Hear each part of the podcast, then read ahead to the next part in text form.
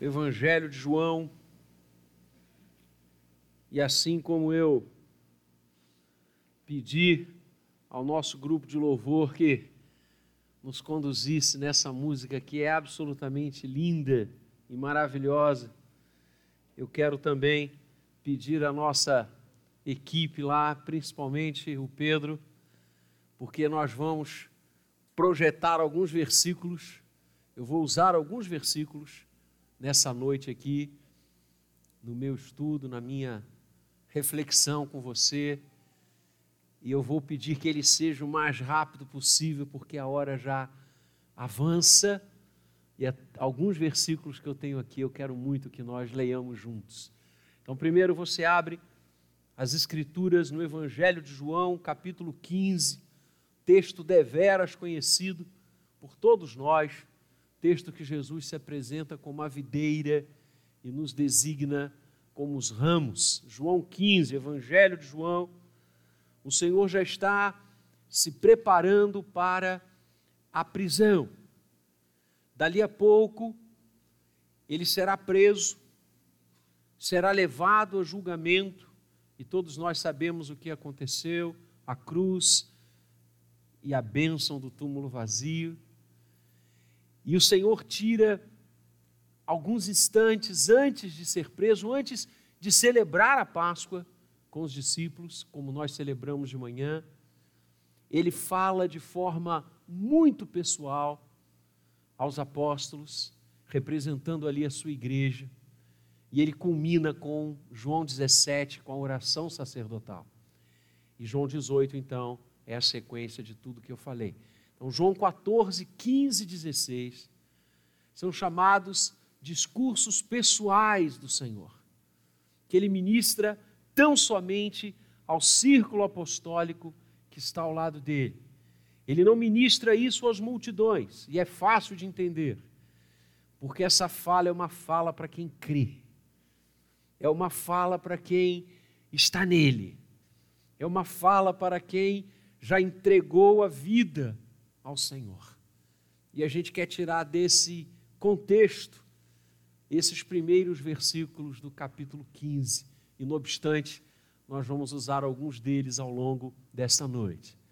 Então, assim diz o texto, você acompanha a leitura e para ler o Evangelho a gente sempre se coloca de pé não tem jeito de ler a palavra do Senhor que não seja assim. E eu vou incentivar você a trazer a sua Bíblia. Hoje o reverendo Gabriel, de manhã, pontuava isso. Ele dizia aí, para sublinhar, destacar, faça isso. Ande de novo com sua Bíblia debaixo do braço. Venha para a igreja com a Bíblia. Né? Vamos retomar essa boa, essa boa época quando eu era adolescente, põe tempo nisso. Eu vinha de ônibus para a igreja e eu vinha passando por N ruas e eu sabia quando o povo de Deus estava indo para a casa do Senhor, porque aquela turma estava de Bíblia na mão. Era uma alegria do ônibus. Quantas vezes eu me lembro, a gente parava nos pontos e da janela eu saudava também mostrando a minha Bíblia. Era uma coisa linda.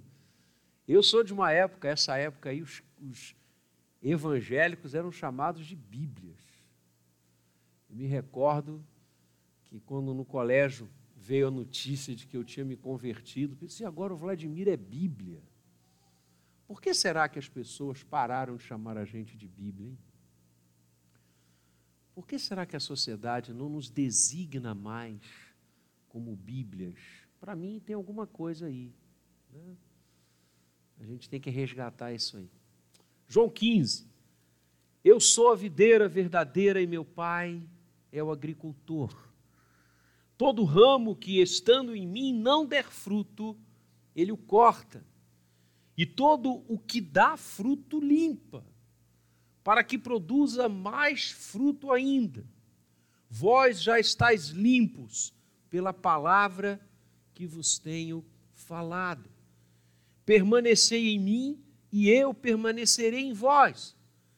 Como não pode o ramo produzir fruto de si mesmo, se não permanecer na videira, assim nem vós o podeis dar, se não permanecerdes em mim. Eu sou a videira, vós os ramos. Quem permanece em mim e eu nele, esse dá muito fruto, porque sem mim nada podeis fazer. A igreja pode se assentar. Eu sou a videira verdadeira e vós os ramos. Eu quero pensar com você nessa noite sobre o tema salvos para frutificar. Salvos para frutificar. Muitos se perguntam hoje qual a missão da igreja? Qual a tarefa da igreja? Quando nós vemos tantos envolvimentos da igreja do Senhor, do povo do Senhor, quando vemos tantas frentes abertas, tantas questões colocadas, tantos desafios assacados contra o povo do Senhor, nós nos perguntamos, afinal, o que, que o Senhor tem para mim nesse mundo? Qual é o meu papel? Qual é a minha função? Eu conheci a graça de Deus, eu me encontrei com Ele, e agora? O texto que nós acabamos de ler, como eu falava, se situa um pouco antes do Senhor ser preso e levado ao Gólgota. E a centralidade destes primeiros versos do capítulo 15 de João é exatamente Jesus nos desafiando aos seus que ali estavam e a nós hoje, porque, como em João 17 ele ora, não intercedo, Senhor, apenas por estes que estão aqui, mas por todos aqueles que hão de crer em mim. Então nós estamos aqui. Louvado seja o nome dele. Onde ele desafia os seus discípulos, os seus seguidores, a viverem uma vida de frutificação, uma vida abundante, uma vida que gere frutos. Esse é o tema do início do capítulo 15. E o Senhor Jesus vai usar uma imagem como brilhantemente ele sempre faz. Não é à toa que nós o consideramos o mestre dos mestres, e ele é mesmo. O Senhor, querendo exemplificar o que ele estava dizendo, ele usa uma imagem extremamente comum aos discípulos, extremamente comum aos homens daquela região. Ele usa a ideia da videira. A videira é a nossa parreira hoje. É a árvore que dá uva. É a árvore que estabelece os seus ramos. E quem já teve oportunidade de andar por videiras, eu já tive essa oportunidade. E ao longo dessa semana, é, é, é, pensando já nesse texto, hoje, inclusive, eu fui a várias imagens na internet de videiras e vi cada uma incrível, incrível, cada uma delas, incríveis. E percebi bem o que o Senhor Jesus estava querendo fixar na mente dos discípulos e na nossa hoje. Há sempre um tronco principal. E os ramos vão se espalhando. E os ramos vão ganhando os espaços. E aqueles que trabalham, os vidicultores, eles vão estabelecendo aquelas verdadeiras é, tranças de ramos. E ali é que as uvas brotam. Ali é que os cachos vão se formando. Então, essa imagem maravilhosa que Jesus traz, muito nos ensina sobre o que ele quer dizer para mim e para você hoje, como missão nossa nesse mundo. E esse tema que fala sobre salvos para frutificar, ele traz alguns conceitos. Alguns conceitos. O primeiro conceito que eu penso que emerge do texto que nós lemos.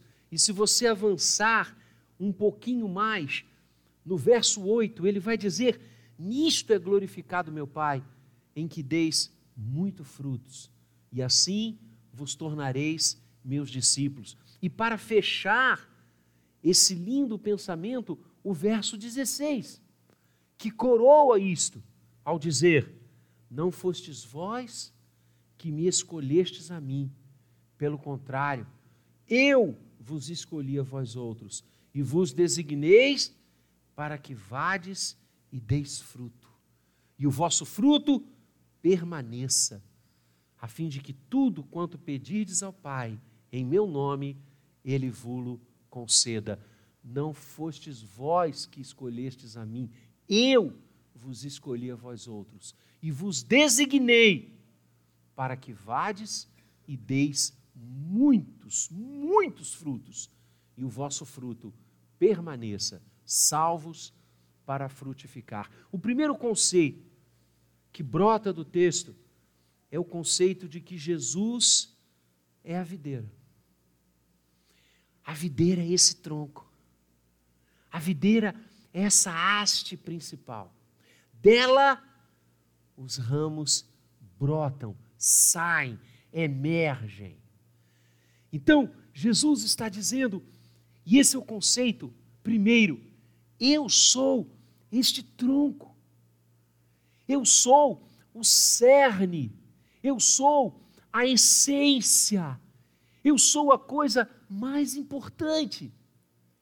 Os ramos só dão frutos, as uvas só aparecem, só vêm se os ramos estiverem linkados no tronco principal, tornando então uma só coisa. E quando você olha uma vinícola, quando você olha as plantações, parece que é uma coisa só. E essa é imagem que Jesus está construindo. Só podemos dar frutos, como ramos que somos, se estivermos nele. Olha como o Senhor claramente deixa isso. Verso 2: Todo ramo que estando em mim, percebam, estando em mim. Verso 4: Permanecer em mim e eu permanecerei em vós. Como não pode o ramo produzir fruto de si mesmo, se não permanecer na videira? Assim nem vós o podeis dar, se não permanecerdes em mim. No mesmo diapasão, verso 5: Eu sou a videira, vós os ramos, quem permanece em mim e eu nele, dá muito fruto. Então, primeira coisa que brota é esta: o conceito de que Jesus é a videira. E qual é a relevância disso? É que nós só podemos frutificar nós só podemos ser cristãos, nós só podemos viver neste mundo a fé que o Senhor nos revela se estivermos plantados, inseridos dentro da videira que é Ele. Senão os ramos não produzem. E há dois sentimentos em relação a isso. O primeiro deles é o sentimento da dependência. Ter Jesus como a videira verdadeira significa que nós dependemos dele para frutificar. Nenhuma obra nossa atingirá objetivos que Deus traçou se nós não estivermos dependentes da videira, como o ramo está dependendo dela. E aí o conceito é o de Jeremias, lembra? Quando Jeremias diz: como um vaso nas mãos do oleiro, assim somos nós nas mãos do Senhor. Eu amo esse canto. Eu amo essa música. Quando eu canto esta música, eu penso em dependência. O que o texto está nos ensinando, irmãos, e presta atenção, é que eu e você não somos nada se estivermos fora de Jesus. O ramo não pode produzir nada de si. O ramo sozinho é nada. Nós precisamos estar na videira. Esse é o ensinamento primeiro, o conceito de que Jesus é a videira. Ele é quem manda, ele é quem importa, ele é que é o Senhor. Nós somos chamados a frutificar nele. E isso quebranta qualquer vaidade, qualquer ideia narcisística.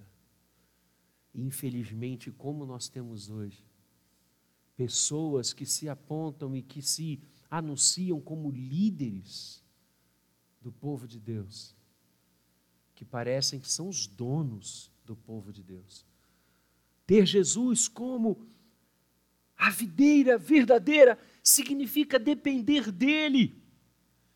Paulo vai escrever na segunda carta aos Coríntios, no capítulo 4, verso 7, esse conceito de dependência, quando ele nos diz que nós somos vasos de barro para que a excelência seja de Deus e não nossa. Olha que coisa linda. Temos, porém, este tesouro, e este tesouro que ele está falando é o Evangelho, é a graça salvadora. Paulo diz: Nós temos este tesouro em vasos de barro, que somos nós, para que a excelência, para que a grandeza seja de Deus e não nossa. É isso, irmãos. Ter Jesus como a videira verdadeira significa que sem Ele não podemos fazer absolutamente nada, que nós somos pó, que nós somos pecadores, somos ramos que precisam estar conectados nele para servir de alguma coisa, para poder fazer alguma coisa. Isso gera um conceito e um sentimento de dependência. Segundo sentimento que gera comunhão ter Jesus como videira verdadeira. Significa que eu preciso estar nele. Eu só consigo frutificar se eu estiver junto com ele, se eu estiver arraigado nele, se eu estiver preso a ele. E essa é a ideia que a unção, como ela era tratada tanto no Antigo e no início do Novo Testamento, com a imposição de mãos, vem dar. Quando o Senhor escolhia alguém para realizar a sua obra, esta pessoa era ungida. E o que, que significava a ideia da unção? Que aquele homem, aquela mulher, precisavam estar em comunhão com o dono da unção, em comunhão com aquele que escolhera, com aquele que ungira, com aquele que estava capacitando-a ou capacitando-o para fazer a obra. Os profetas eram ungidos, os sacerdotes eram ungidos, os reis eram ungidos, na visão de que eu preciso depender de Deus, eu preciso estar em comunhão com Ele para realizar a sua obra. E a gente lembra, irmãos, quando homens do Velho, do Antigo Testamento e do Novo também, e essa mesma máxima passa para a história.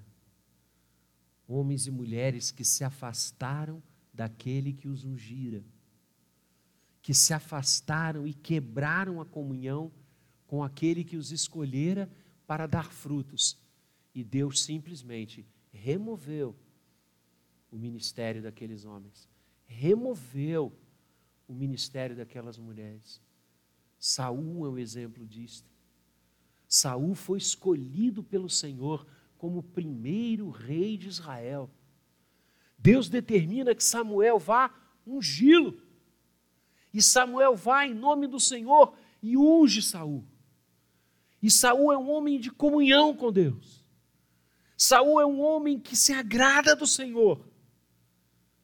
Mas o tempo passa, o poder lhe sobe a cabeça, e esse homem se afasta da comunhão, se afasta da videira, e começa a querer que para si os olhares sejam voltados, e começa a querer que a atenção do reino seja para ele e não para o Senhor do reino. E Deus então cerra a fala e a comunhão com Saul.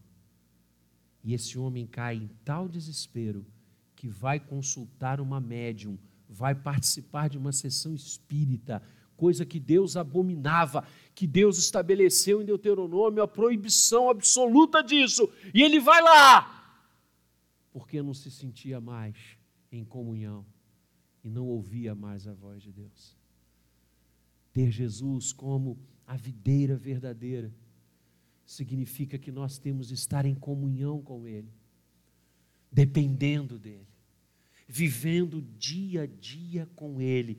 Um ramo não pode produzir de si mesmo. É Deus quem nos enche da Sua glória. É Deus quem faz o nosso rosto brilhar, como fez com Moisés. É Deus quem nos unge para realizar a sua obra. Não é, e não está em nós, não é nada em nós. Nós não temos poder algum, nós não temos sabedoria alguma, nós somos pó. É a videira que nos faz produzir só, única e exclusivamente a videira verdadeira. Então, o primeiro conceito é o conceito de Jesus como a videira verdadeira. O segundo conceito é que o Pai é o agricultor. Verso 1: Eu sou a videira verdadeira e meu Pai é o agricultor. E aqui eu quero chamar a sua atenção, já que estamos falando em frutificar. Quem é o dono da vinha? Quem é o Senhor das parreiras? Quem é aquele que vai cuidar do solo para que o cacho de, de uvas venha? O Pai. O meu Pai é o agricultor. Olha que coisa linda. Quem é que limpa os ramos para que eles produzam mais e mais? O agricultor. Quem é que corta o ramo fora, como cortou Saul, quem é que corta o ramo quando este ramo não frutifica? O agricultor. Ter o Senhor como agricultor e ter esse conceito que João 15 nos passa, significa, irmãos queridos, que a obra é dele. A obra é dele. A igreja é dele. A videira é dele. E é lindo você pensar sobre isso. Quando Paulo estava a caminho de Roma, de onde não mais sairia, ficou preso naquela cidade por quase dois anos e veio a ser morto por causa do Evangelho. Quando Paulo está a caminho de Roma, ele para no porto de Mileto e pede que os presbíteros de Éfeso venham ao seu encontro. Paulo tinha uma relação com a igreja de Éfeso muito bonita. Ele ficara naquela cidade, o que era uma exceção no ministério de Paulo, um pouco mais de dois anos, ensinando na escola de Tirano, dia após dia. Que seminário intenso aquela igreja fez com Paulo. Ele amava aquela igreja e ele pede que os líderes daquela igreja, os presbíteros de Éfeso, venham falar com ele, orar com ele, estar com ele. E os presbíteros vão até Mileto. E Lucas narra esse encontro no capítulo 20 de Atos. É a última vez que você vai escutar Paulo falando antes das suas defesas perante as autoridades romanas. A partir de Atos 20, você só vai encontrar Paulo defendendo a sua fé, sempre de forma maravilhosa e abençoadora, até que o capítulo 28 chega como a gente já falou, Atos não termina, porque nós estamos vivendo Atos hoje. E ali naquele capítulo 20,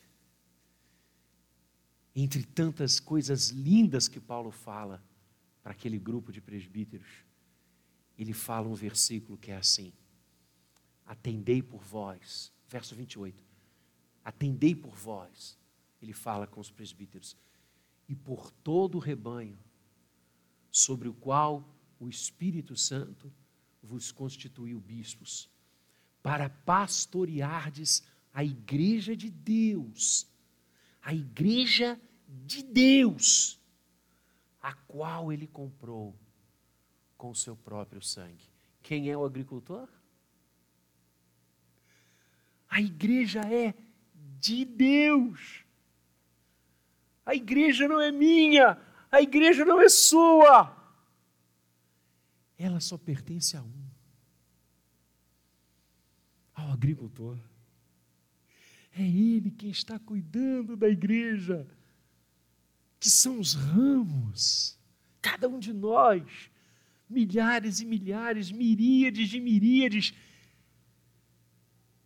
na videira verdadeira, produzindo para Ele, glorificando o Seu nome, frutificando para a Sua glória, mas sempre servindo, porque o dono é o agricultor o Espírito Santo nos constituiu bispos, superintendentes da obra, mas nunca os donos dela. Porque só há um agricultor. E Deus não divide a sua glória com ninguém. Aliás, é lindo você perceber que em todas as vezes, vou repetir, todas as vezes que a palavra igreja, eclesia, no Novo Testamento, Carral, Assembleia, no Antigo Testamento. Aparece Carral e Avé, Assembleia do Senhor, Eclesia, Tuteon, Igreja de Deus. O genitivo, posse, tanto no hebraico quanto no grego, estão presentes. Em momento algum das Escrituras, nos seus 66 livros, em momento algum, as Escrituras sugerem, ainda que timidamente, que o povo de Deus pertença a outrem que não seja o agricultor. O povo é dele, a igreja é dele, o rebanho é dele, nós somos dele, nós somos ramos, ele é o agricultor. O Senhor Jesus disse: as portas do inferno não prevalecerão contra a minha igreja. Ele é o Senhor, Ele é o agricultor. As minhas ovelhas ouvem a minha voz e me seguem. Os ramos da videira. O agricultor é o Pai, é Ele quem nos move. Isso fica claro em Atos 1,8 últimas palavras que Jesus dirigiu aos discípulos antes de ser assunto aos céus. Ele delega a missão, ide por todo o mundo, pregar o evangelho a toda criatura, que são os frutos, vamos entrar nisso agora, o último argumento. E antes de subir aos céus, ele diz: recebereis poder ao descer sobre vós o Espírito Santo e então, no grego é assim: e então sereis minhas testemunhas. Em Jerusalém, Judéia, Samaria e até os confins da terra. O Senhor Jesus está deixando claro que o agricultor é que tem que nos ungir para que nós façamos a missão. Recebereis poder ao descer sobre vós o Espírito, e então sereis minhas testemunhas. Não há como ser testemunha sem Ele, porque Ele é o dono. Não há como ter, dar frutos sem Ele, porque Ele é o agricultor. A unção vem do Senhor, que está cuidando da sua vida. Está, está cuidando e muito bem da sua videira. E, finalmente, o terceiro conceito, que é do texto. Primeiro, conceito de Jesus como a videira verdadeira o conceito do pai como agricultor. E, finalmente, o conceito de que nossa vida, como ramos, tem de frutificar intensamente. Somos salvos pelo agricultor, somos colocados na videira que é Cristo para dar frutos. E eu quero levar você a perceber a ênfase que o Senhor Jesus dá na questão da multiplicidade desses dons e frutos, na questão da abundância desses frutos. Repara, verso 2: Todo ramo que estando em mim não der fruto, ele o corta, e todo o que dá fruto limpa para que produza mais fruto ainda. Verso 5: Eu sou a videira, vós os ramos, quem permanece em mim e eu nele, esse dá muito fruto. Verso 8: Nisto é glorificado meu Pai, em que deis muito fruto. Olha só, a ênfase não é apenas dar frutos, é dar muitos frutos. E você chega ao ápice, como eu falei, no verso 16, onde ele diz novamente: Não fostes vós que me escolhestes a mim, pelo contrário, eu vos escolhi a vós outros. Não sei como é que alguém não consegue crer na eleição. E vos designei para quê? Para que vades e deis fruto e o vosso fruto permaneça. Aqui está.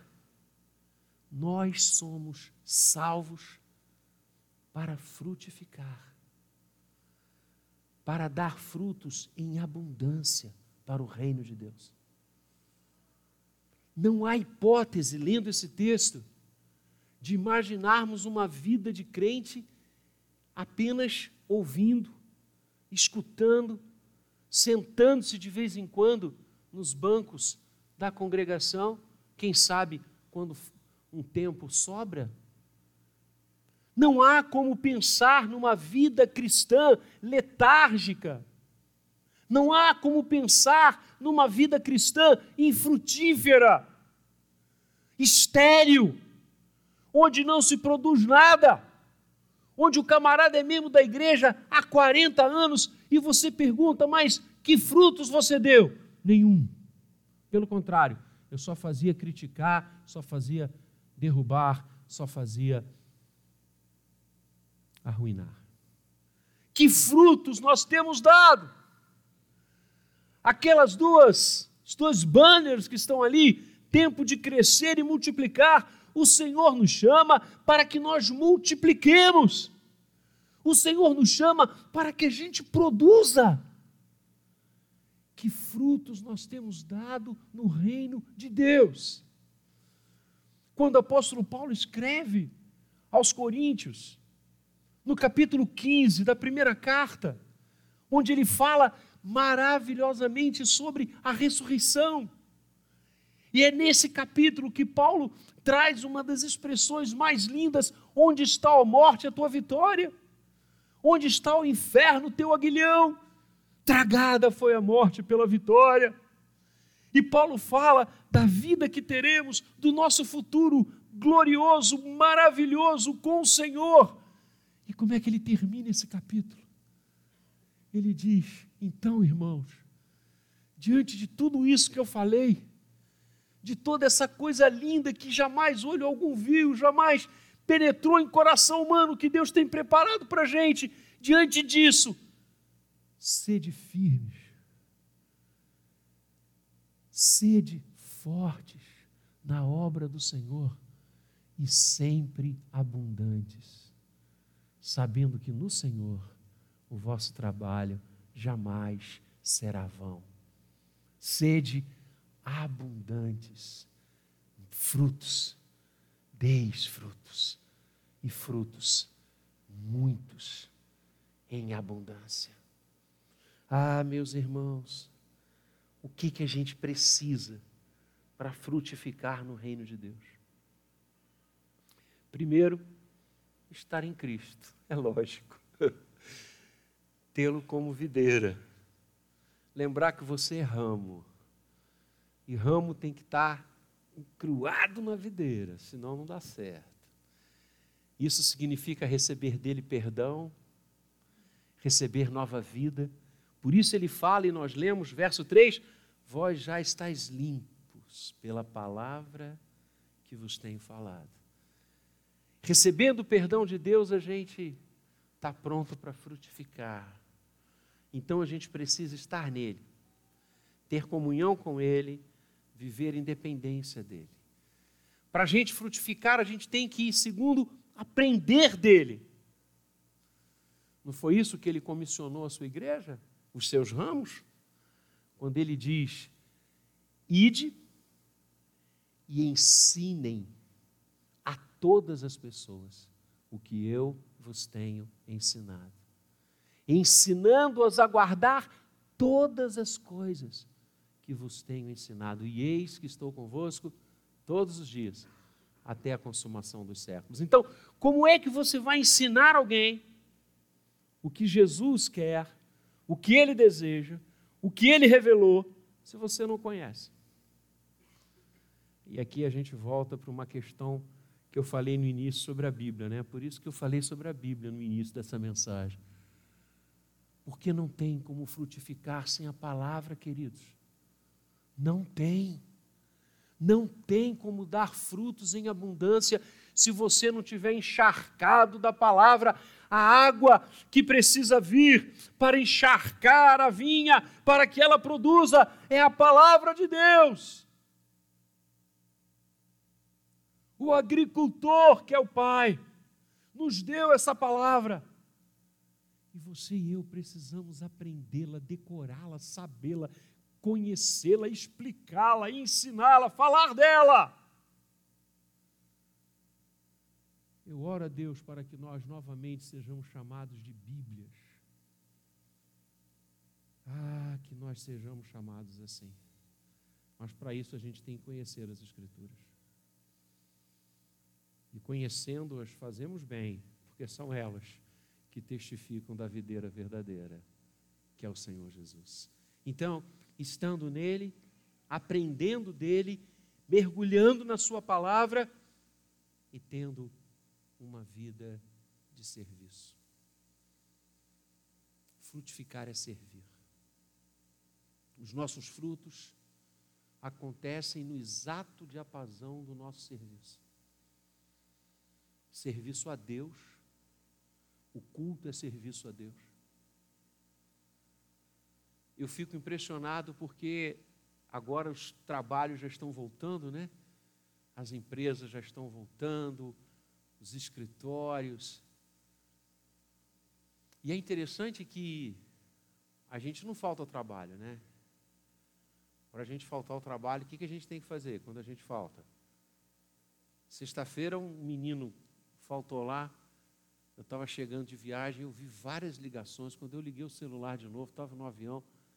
Quando eu liguei o celular, tinha uma pulsão de mensagem. Eu liguei, ele estava desesperado. Professor, eu estou doente, eu estou mandando para o senhor o atestado. É, é, é, porque senão vai, vai, vai receber repreensão, vai ser demitido. Né? Você já viu como é que com a igreja ninguém pensa assim? Sabia, sabe qual é a palavra que os países de língua inglesa chamam o culto? Serviço. Serviço. Porque um serviço a Deus mesmo. É um serviço a Deus. Nós não temos que abrir mão de estar na casa do Senhor nos horários de culto. Isso é serviço. E pode mandar para mim atestado. Se você não puder vir ao culto, das 10 ou das 19, manda para o pastor o atestado, porque alguma coisa está acontecendo com você. Estou doente. Aí, ok, sem problema.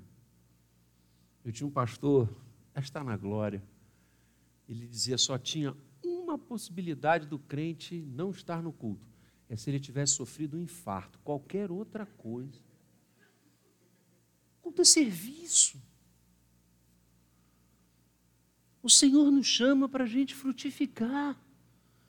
Você já, você já pensou, em algum momento, o impacto testemunhal que tem quando você vem para a casa do Senhor? Já pensou? Ou você acha que os seus vizinhos, que os funcionários do prédio onde você mora não vêm, que a sua família não. Você acha que ninguém percebe? Quando você vem à igreja, você está dando um testemunho. Você está dizendo para as pessoas: Eu sirvo ao agricultor. Eu sirvo ao agricultor.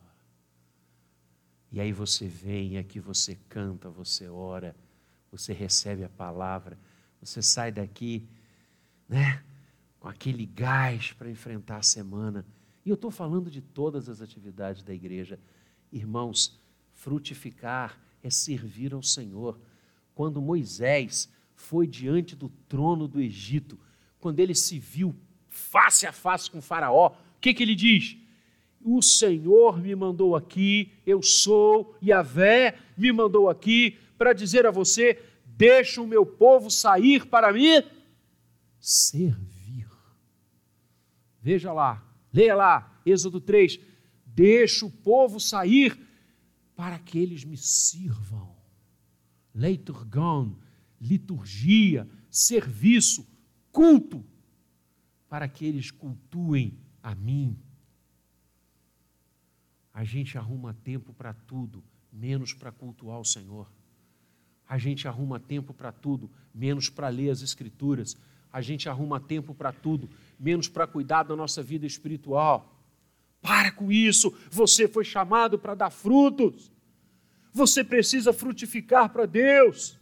A sua vida de testemunho, aonde você mora, aonde você trabalha, aonde você vive, para a sua família testemunho de crente, testemunho de quem conhece ao Senhor, nas suas opções, nas suas falas, nas suas escolhas. Não tenha medo, não tenha receio de dizer a quem quer que seja: eu não vou participar disso, porque eu conheço alguém muito especial que é o agricultor da minha vida, que é o meu Deus, eu não vou entrar nisso. Ah, pastor, mas vão rir de mim. Que riem! Ah, pastor, mas vão dizer que eu sou isso, que eu sou aquilo. Ok, que digam, porque os céus vão alegrar-se pelo seu testemunho de vida. Quem roubava, não roube mais. Quem adulterava, não adultere mais. Quem mentia, não minta mais, porque nós temos que dar frutos. E repare: se o ramo não der fruto, o agricultor corta. Eu não quero ser cortado. Eu não quero ter o final de Saul e de tantos outros. Eu quero continuar se Deus assim permitir, caminhando com Ele. Mais vale ser fiel a Deus do que a qualquer coisa. Tem muita gente que está dando frutos para esse mundo. Tem muita gente que o dinheiro é o agricultor. Tem muita gente que o pecado é o agricultor. Tem muita gente que está trocando a sua bênção de primogenitura por um prato de lentilhas. Tem muita gente que não dá testemunho da sua fé. Tem muita gente que é pior do que o pagão. Porque pelo menos eles não se dobram diante do Todo-Poderoso. E tem muita gente que parece que está se dobrando diante do Eterno, mas está dando fruto podre frutificar para o Senhor. Primeira coisa, servir a Ele. Segunda coisa, frutificar junto às pessoas. É uma consequência natural. Se você frutifica para a glória de Deus, diante dEle, se você tem vida diante do Senhor, se você é um homem uma mulher de oração, de estudo da palavra, de louvor, de adoração, se você sabe, como diz Pedro, que mais importa servir a Deus do que aos homens, necessariamente, escute, necessariamente o Pai vai limpar você para você produzir mais, mais e mais. E aí você vai abençoar esse povão que está aí. E aí você vai ser ramo que vai dar cada cacho. Cada cacho, igual aquele que os espias trouxeram da terra prometida e para mostrar a Israel que o texto diz que os homens vieram carregando com vara de tão pesado que os frutos eram. Você vai ser assim. E você vai frutificar na sua casa. Você vai ser árvore frutífera para o seu marido. Você vai ser árvore frutífera para a sua esposa. Você vai ser frutos maravilhosos na vida dos seus filhos. Seus filhos vão ter prazer, alegria, contentamento em chamar você de pai e mãe. Você vai ser bênção na sua casa, você vai ser bênção para todos os seus familiares, você vai frutificar na vida deles, porque você vai ser a carta viva do Senhor na vida deles. E você vai ser bênção onde você mora, e as pessoas vão querer, sonharem que você vai se mudar, fazem abaixo assinado para você permanecer, porque você é uma bênção ali. Você é alguém que fala com amor com as pessoas, você é alguém que ora com as pessoas, você é alguém que ajuda. Que coisa linda. Você vai frutificar no seu trabalho. Você vai dar frutos onde você trabalha. Pastor, o senhor só fala isso, não conhece onde eu trabalho. Eu não quero saber. Pode ser ruim, pode ser bom, mas é onde Deus colocou você e você tem que frutificar ali. Ainda que seu chefe seja tóxico, ou como diz no livro aí, o idiota, não interessa você vai dar frutos ali. Você vai abençoar aquelas pessoas, você vai orar por elas, você vai clamar diante de Deus por elas, você vai ser alguém que ajuda, alguém que ouve, alguém que aconselha, você vai ser Deus ali, o agricultor, você é fruto dele. E você vai representá-lo. Por que, que você acha que lá em Antioquia os discípulos que eram chamados do caminho passaram a se chamar cristãos, porque eles estavam representando Cristo na vida dos outros. É isso que eu e você precisamos fazer. Dar fruto é isso. Dar fruto é isso. É representar o Senhor na vida dos outros. Oh, que bênção! Então, amados, saiamos para dar frutos. Saiamos para abençoar que o agricultor nos use. E se você estiver na videira, não tem jeito. Se você permanecer no Senhor, você dará frutos necessariamente. Deus abençoe você. E que essa semana que começa seja uma semana que você dê frutos. E que você chegue no final dela Olhe para trás e diga assim: que frutos eu dei hoje? Que frutos eu dei essa semana? O que, que eu realizei para Deus? Será que eu multipliquei os dons que Ele derramou sobre mim? Ou eu os enterrei na areia? Que o Senhor o abençoe. Lembre-se, Ele é a videira verdadeira. O Pai é o agricultor e nós somos os ramos eleitos para frutificar.